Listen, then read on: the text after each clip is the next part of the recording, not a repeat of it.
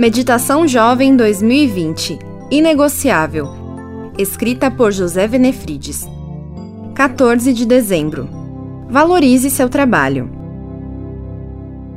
Você comerá do fruto do seu trabalho e será feliz e próspero. Salmo 128, 2. Nem todo mundo valoriza o trabalho que tem. É verdade que o Senhor disse que iríamos comer o pão com o suor de nosso rosto, mas o trabalho não precisa ser uma tortura para nós.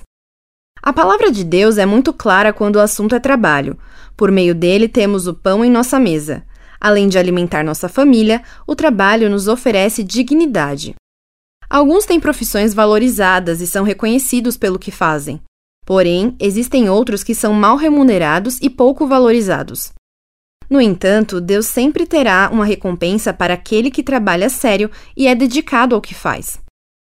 Vários homens e mulheres da Bíblia foram diligentes e receberam muitas bênçãos por fazerem bem seu trabalho. Muitos deles encontraram o parceiro da vida no ambiente de trabalho. Jacó, por exemplo, era muito trabalhador. Sara era uma boa cozinheira.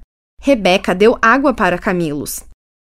Aprenda a valorizar seu trabalho, porque você terá que realizá-lo até a sua aposentadoria. Se você não aprender a gostar do que faz, será um frustrado na vida.